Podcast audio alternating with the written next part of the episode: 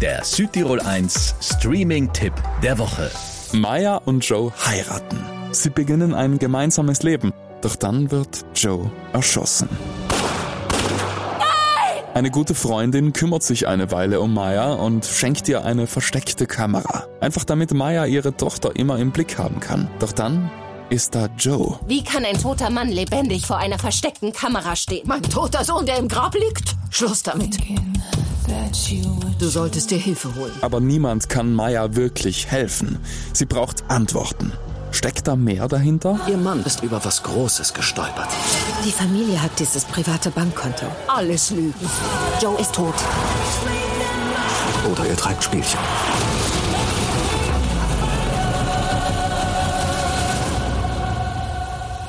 Oder jemand anderes. Auf der Suche nach der Wahrheit wird's natürlich mehr als nur spannend. Und wir selbst suchen irgendwie auch nach Joe. Genauso energisch wie Maya. Die Serie In ewiger Schuld auf Netflix. Von mir gibt's vier von fünf Streaming-Sternen. Der Südtirol 1 Streaming-Tipp. Immer mittwochs ab 18 Uhr auf Südtirol 1.